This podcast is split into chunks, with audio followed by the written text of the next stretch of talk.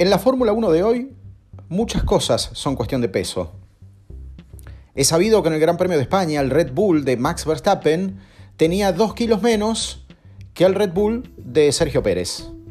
Y se sospecha que la ligereza justamente de algunas piezas llevó a las intermitencias en el funcionamiento del DRS, el ala trasera móvil, que condicionó mucho el rendimiento en pista y especialmente durante la persecución de George Russell, de quien después iba a ser el ganador de la carrera, contra todos los pronósticos.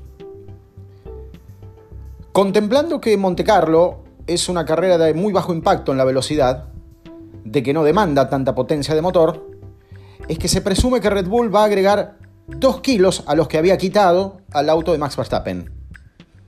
Es conocido también que casi todos los autos están excedidos de peso por cómo han intentado contrarrestar la pérdida aerodinámica que tuvieron los autos con el nuevo reglamento. Entonces casi todos están 10 kilos arriba. Y están todos tratando de acortar. Red Bull no es la excepción.